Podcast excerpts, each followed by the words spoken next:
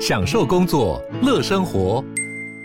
就算不在办公室，也能从容应对线上会议。HP Dragonfly 透过专业的 HP Presence 设计，内建降噪及会议快速键，搭配清晰的 Bang & Olufsen 音效，增强音讯及视讯功能。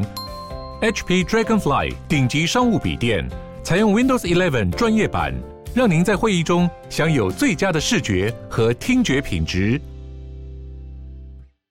效率跟安全，这个永远是公司内部或个人需要去考量的点。企业在集思生存之道的话，其实一个是转数位化之后，另外是要创造一些新的商业模式，去让公司获利。我们其实就是要做一个通盘的考量，数位转型自然要随行。欢迎收听《远见 On Air》，各位听众朋友，大家好，我是主持人《远见》杂志总编辑李建新。哇，今天要邀请到我自己的好朋友哈，他是那个 CyberArk 副总宋百明。哦，Albert 你好，嗨，建新哥你好。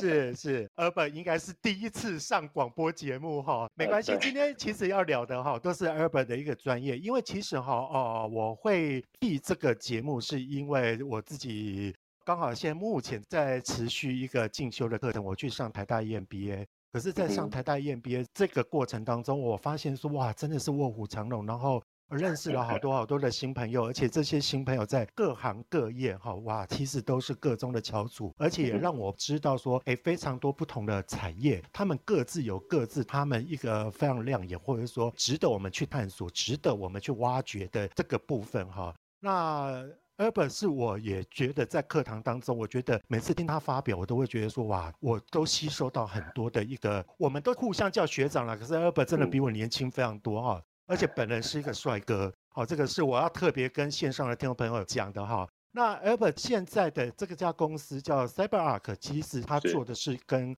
资安有相关的一个关系的一个行业哈，首先哈，我就要拷问一下 Albert，就是说 Albert，其实哈，我们知道说治安在这几年来讲的话，其实是非常吃重的一个，而且慢慢的被认为是显学，因为之前的显学大家都说数位转型，可是现在大家数位转型也慢慢的，我不能说都完成，可是最起码都在步入一定的轨道上。可是呢，那我们知道说越来越多的资料寄放到云端。那现在再加上就是说，包括像区块链，或者是说我们现在太流行的 NFT 的一个运作哈，使得就是说我们好多好多就是以前资料都锁在自己的电脑柜里面，现在放到云端里面，所以很多人就对于说，哎，安利杠五安全哈。他就有很大的一个疑虑，所以说，Albert 可不可以先跟我们讲一下说哈，资讯安全到底是什么啦？还有就是说哈，我觉得很多人应该也会有一个误解，不认为说治安啊，那我买了很多软体防毒软体呢，那个软防毒软体这帮我防一防就够了？你觉得是这么一回事吗？还是说现在大家要打破那个思维模式？嗯嗯嗯，好，那。我简单分享一下，第一个，如果说以现在现今社会来说，我们尤其因为疫情来，我们以前的工作形态，或者我们举一个最简单的民生例子，以前我们大部分时间，如果有什么要转账啊，要说什么交易，就之前银行的朋友估计。大概还有四成到六成的人在疫情前还是习惯到银行去转账啊、缴费啊，或者是做一些行为。但是疫情后，我相信那个线上朋友们应该没什么人敢去银行做实体交易，对，应该全部都跑到线上做网络银行交易。因为我们都认为银行行员加 combo，因为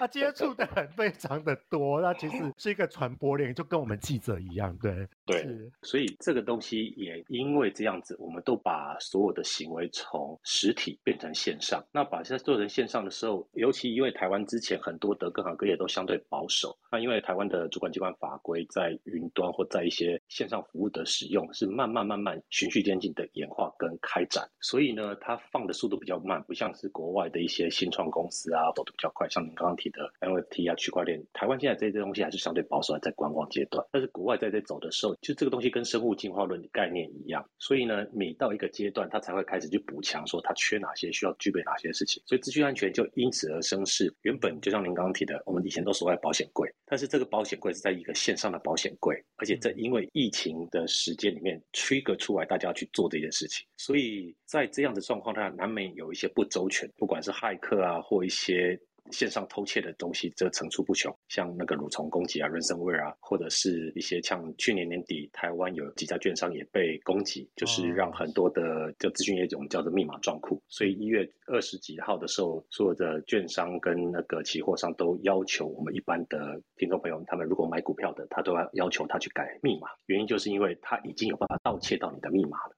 是是是，哇！所以说，Albert 这样听起来，我觉得真的现在资讯安全哈，呃，已经是跟很多人息息相关。嗯、其实刚刚 Albert 讲到一个情况，我真的深有同感。呃、嗯、Albert 其实刚刚有提到说哈，因为疫情的关系，所以使得很多人被迫要从线下的交易或者线下的运作变成线上的运作。嗯我拿我自己的妈妈来讲的话，我其实我自己的妈妈七十几岁都被被找回来。哎，她现在很会用赖耶，她会用赖转钱给我。哎，没有啦，其实都是我转给他，但他都知道怎么用赖去花钱哈。所以我觉得这一点其实蛮特别。那刚刚其实 Albert 有讲到，就是说其实治安哈。呃，已经不是说我自己的电脑运作的慢，然后防毒软体解解就好，它牵涉到你的人身的安全，包括就是说你身家，还有提到券商的这个部分嘛。所以说，其实我觉得这个东西还蛮重要，尤其在疫情的时候，就我们很多的资讯都挂在云端上，像那个什么鉴宝资料跟信用卡外泄这些东西，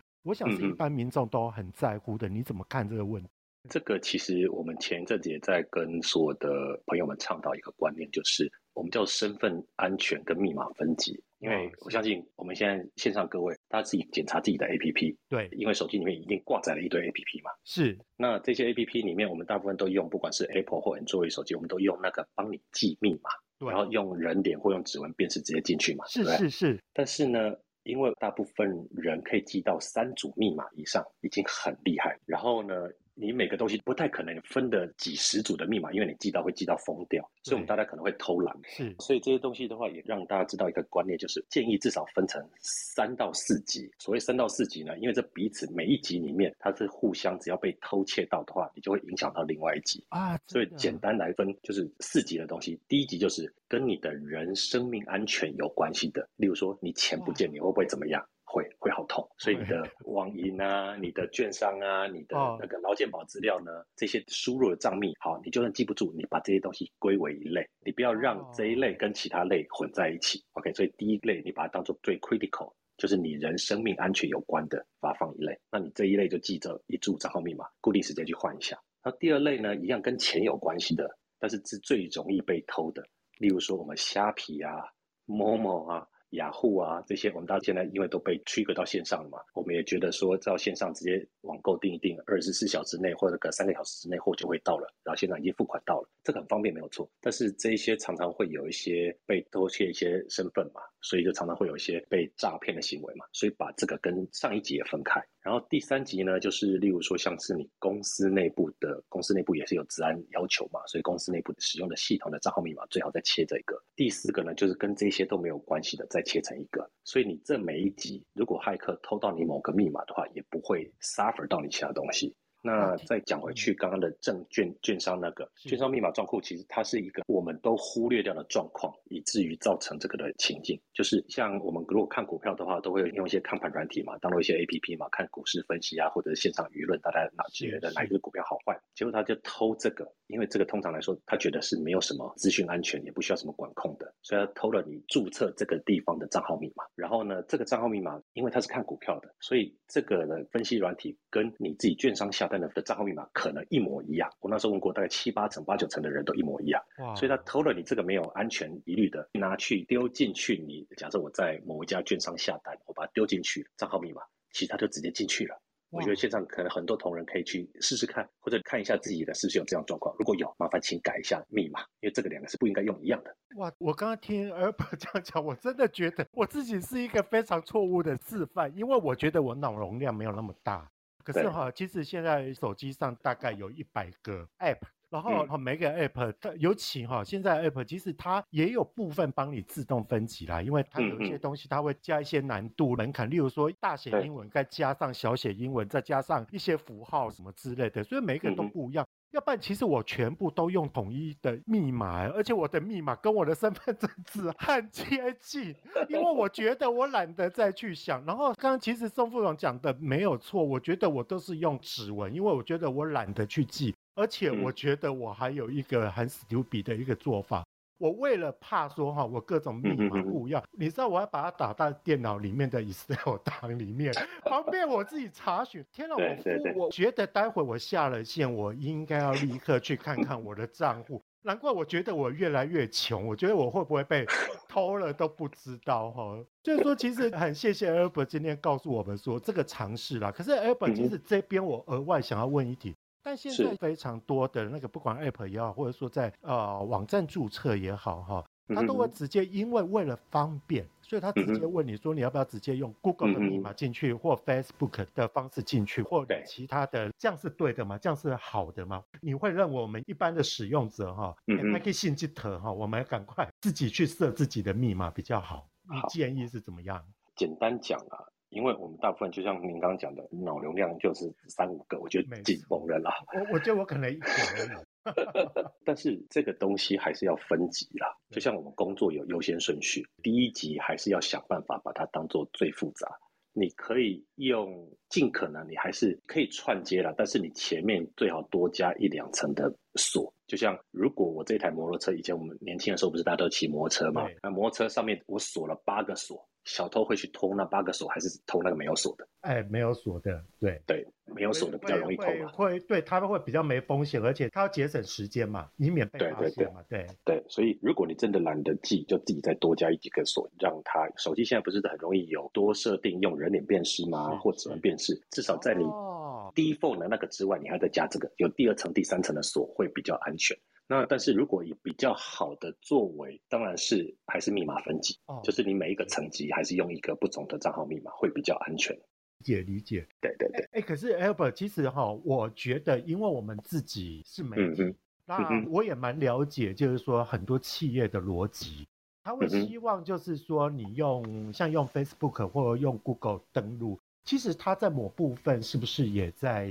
希望说可以捞你一些背景资料，因为。他可以在会员库上面去有一些资料的同整，是不是这个原因？那其实这个跟企业在注册端跟被注册端其实是有一点点的一个思考方式是有点违背的。你怎么看这个问题？我觉得这里可以从两个不同的面向来看，一个就是呃使用者跟企业，然后另外一个就是资讯安全的天平的两端，有效率跟安全。那我先从这个资讯安全的有效率跟安全，你越有效率的东西，当然管控它势必要让你越容易越方便，所以它安全度相对比较不高，所以这就是现在企业或者个人大家会比较难以平衡的天平两端，效率跟安全，这个永远是公司内部或个人需要去考量的点。我越安全，我可能会需要损失一些时间跟效率。然后如果以企业来说的话，我也举个蛮有趣的例子。是我们当初帮一个客户做数据分析，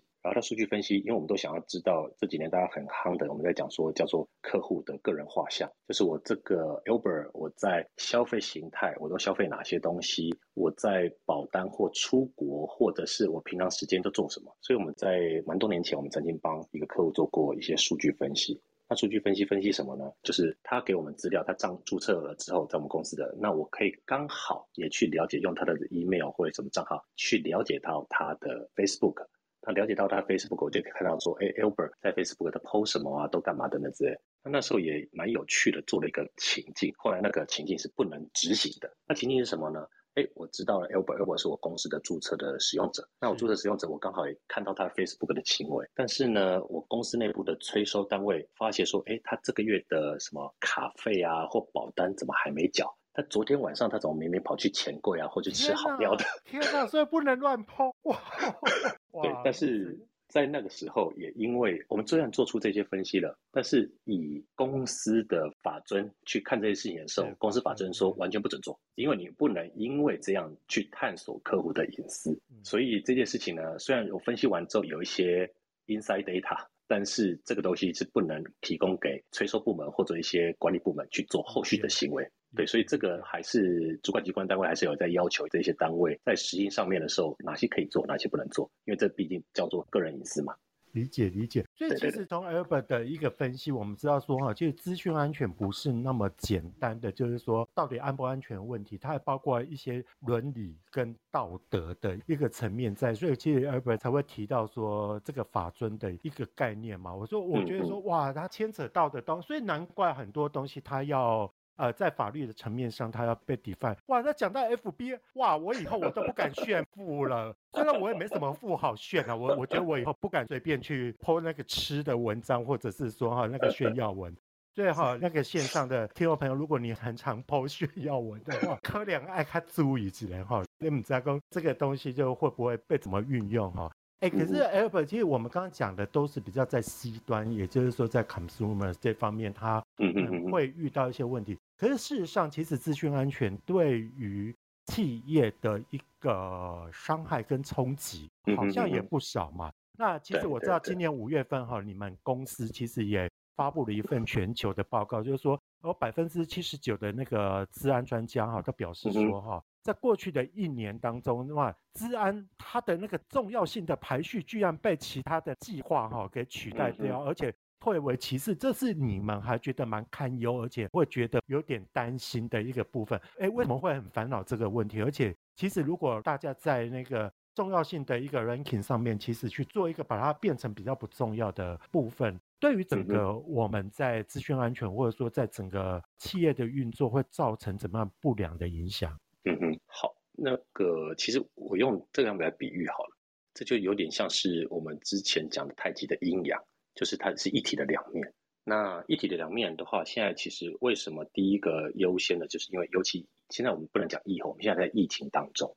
那疫情当中，因为所有的各个不管的民生啊，或者是通膨或等等，造成的是每个人的消费水准都下降。然后呢，可花用的 spending 也下降，所以企业在集思生存之道的话，其实一个是转数位化之后，另外是要创造一些新的商业模式，去让公司获利。要不然，它企业体那么大，它总不希望裁员，或者是让自己也没有钱赚。但是在这个的下面，当然造成的是资讯安全会变成第二优先。那我也举个例子啊，用民生的例子，我觉得线上朋友可能比较容易理解。我们在台湾之前疫情还没那么严重，虽然台湾很守法了。但是我们台湾口罩戴的几率，或者是怎么样，我们一开始其实不会那么。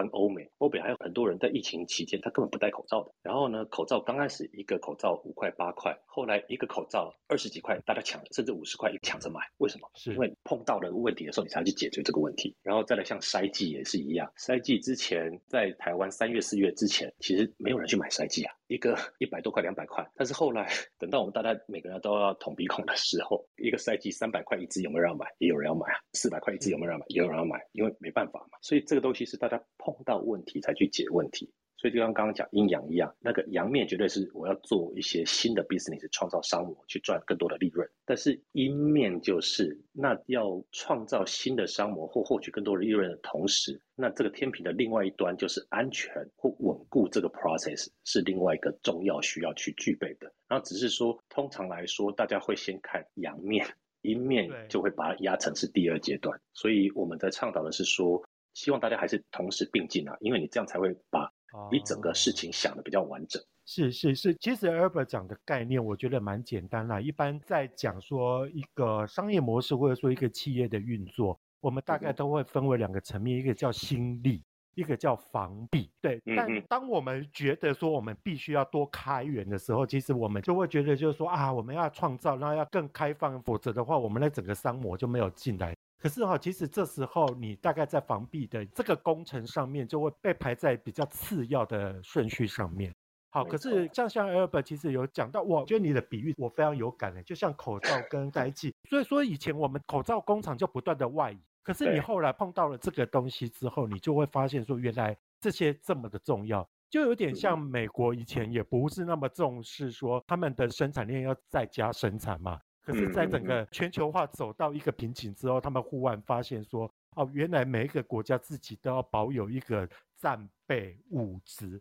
好，那所以说，其实 Albert 在讲的，我觉得做一个比喻，就是说。资讯安全在整个我们在做数位转型的时候，它在某一个层面上就是一个战备物资的概念。所以在这个部分哈，金加利亚平常要看注意，平常哈 要储备一些东西。所以说哈，其实下了线有办法可以去跟 Albert 多请教，还有资讯安全真的非常重要哈。其实还有另外一个话题，我觉得也很想要跟 Albert 来提一提的，就是说哈，哦，我们知道最近哈，其实治安尤其在俄乌战争之后，它变得非常的被讨论，就是说哈。大家会觉得，就是说啊，本来都会认为说俄罗斯乌尼啊，因为他那个乌克兰跟他在国力还有在战备的那个实力上面，其实两者是差很多的。结果我们后来发现，这个仗一打，会觉得整个大家傻眼。那当然，美国的帮忙很大。可是说实在，美国天高皇帝远，我都还记得，我也写过这篇文章。就当时二月二十四号开打的时候，大家都还在想说啊，完了，美国弄了攻给啊，那感觉上你也没有派兵进去。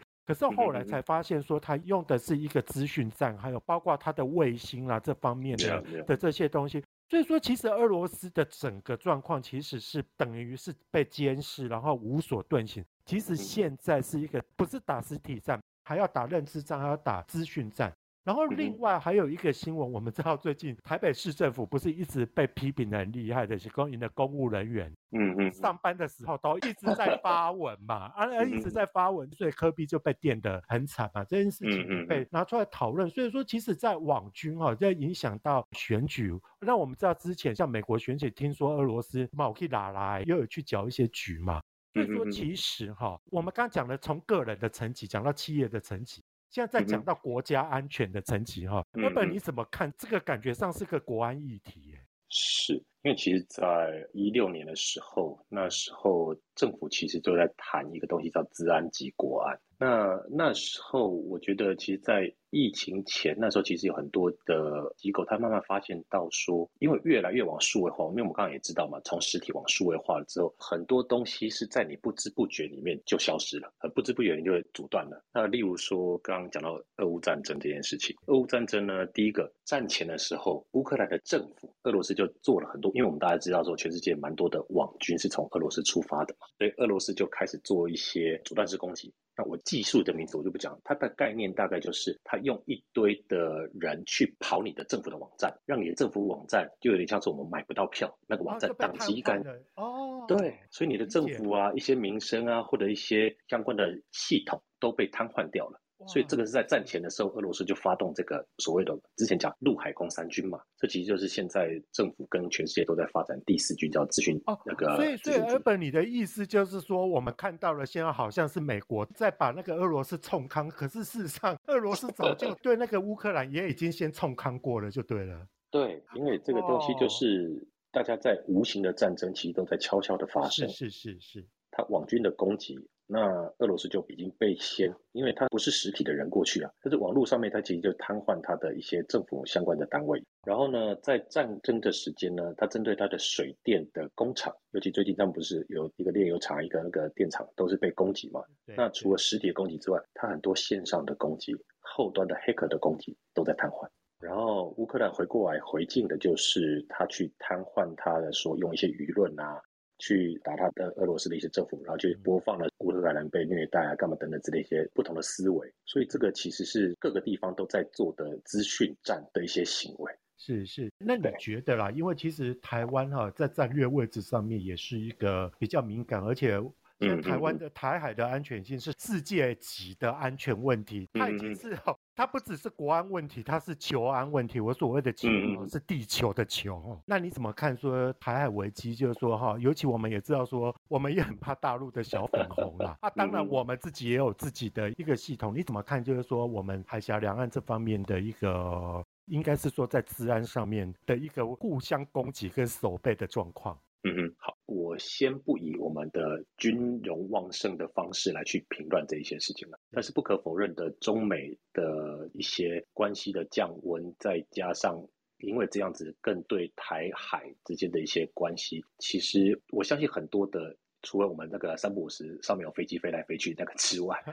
很多的实际上我们的台湾的一些系统，之前不是也有说我们有一些政府机关的网站被小粉红来插旗，然后改了一些什么东西吗？这东西都已经悄悄的在暗地里发生，甚至就是我们前几年也有一些民生的单位被做了一些。突破，那这个都会影响到我们台湾的一些政治跟经济了。因为台海的关系，我们先不多评论了。但是我们先拉到另外一个，像我的公司的总部，它在以色列，以色列跟那个巴基斯坦，他们跟那边，他们也是这样。所以他们之前也就研究过，在俄乌战争一开始的时候，他们也发表了一个评论，去看很多的这种大小国的地缘政治，其实都会从历史学。我们都要向以史为镜嘛，才可以正衣冠嘛。所以，我们就会看到现在俄乌战争或之前的状况，其实这几个大小国这些地缘政治的一些单位都开始会去研究这个俄乌战争之后带来的影响，跟相对应这些小国需要具备的，不管是战争的管理思维呢，或者是地缘政治的一些资讯的怎么样去做好防护。那以我都是做资讯的嘛，所以我用资讯角度来说，大家都会觉得说我们在做管理的防护，我应该从原本的只有讲的技术一点就是。我可能只有双中心都在台湾，但是或许因为这样子之后，我会要有一个异地备援中心，可能是拉到国外，让他可能这个服务不会因为我真的在这边受到伤害的时候，我在远地，例如说 OK 日本或者在呃新加坡，他还有一个异地服务可以起得来，要不然我这个服务可能就没办法去提供给我原本的客户了。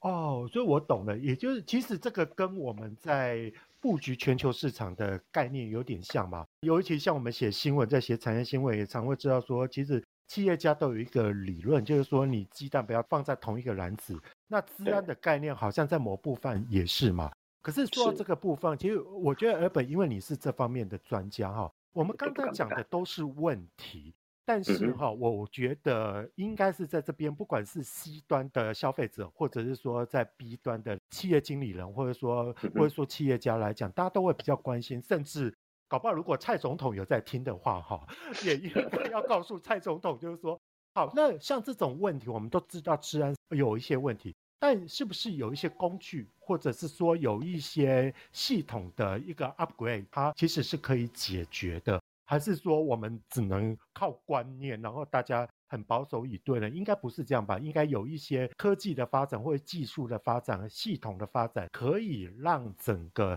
资讯安全它变得更加的完备，是不是有这种东西呢？嗯、对，呃，OK，讲到工具的话，我觉得以我之前过往的一些小小经验啦，我的分享是，我们其实就是要做一个通盘的考量，因为它等于说就是一体的两面。我要马儿好，但是我也要马儿要吃草。就是我们讲说数位转型，自然要随行。但是你呢，你数位转型在做的所有东西，你要想想看，后面我的管理机制怎么样 build up 起来。那这个也会牵扯到所谓的 ESG，就 G for Governance 这一块怎么去做。然后我们看这些东西，工具有非常非常多。因为像资讯安全，大家都只听到这个四个字叫资讯安全。但是呢，很多时候我粗浅的稍微去分析了一下，用一个简单的例子好了。我们现在呢在用 Clubhouse 嘛，就是我们线上的人，就是建兴哥跟 Albert，我们在用 Clubhouse，我们是人。那我们现在用透过什么？我们透过手机。第二层是透过手机去用 Clubhouse，对不对？对。第三层 Clubhouse 这个是一个应用服务系统，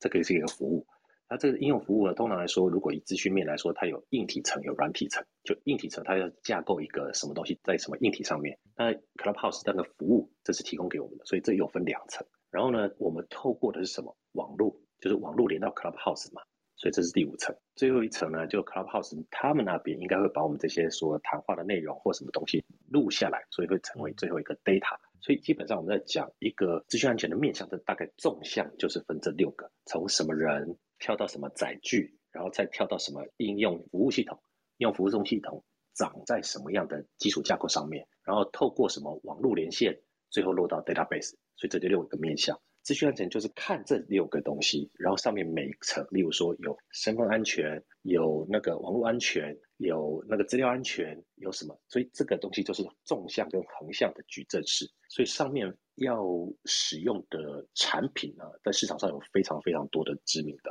然后如果大家有兴趣，可以蛮常去看我们友商 Gartner 那边每年在针对各不同领域都有做一些分析。对对对。是是。哦，我觉得 Albert 其实讲的很清楚了，也就是说哈，如果你自己不管你是 C 端或者说 B 端或者是国家哈，你如果要做好资讯安全的话，你应该先去做一个结构的一个工程，嗯、也就是说你在讯息的传播的一个整个链上面，大概步骤步骤的去拆解，你大概就可以抓出来，就是说你在每一个寄放的平台，或者是说在每一个流经的界面里面哈。呃，应该算资讯流了哈。要假设是这么讲，大概就可以去抓出来说，在每一个环节上面，你大概要去部署什么啊，守备的一个工具或者怎么样。我我想现在大概很多治安服务公司都可以去做到这一点了。不过就是我觉得 Herbert 其实提醒我们一点，你要自己先有这个概念。所以这个市场，我记得上次跟 Herbert 聊，我也觉得说，哇，他很需要被教育，因为。你你最怕的就是说，你冷静的概念都没，然后就像我这样，我整个就这样很大辣辣的把它曝光在外面哈，所以这个部分倒是你要先有概念，先有解构之后，你才能够再解构回来。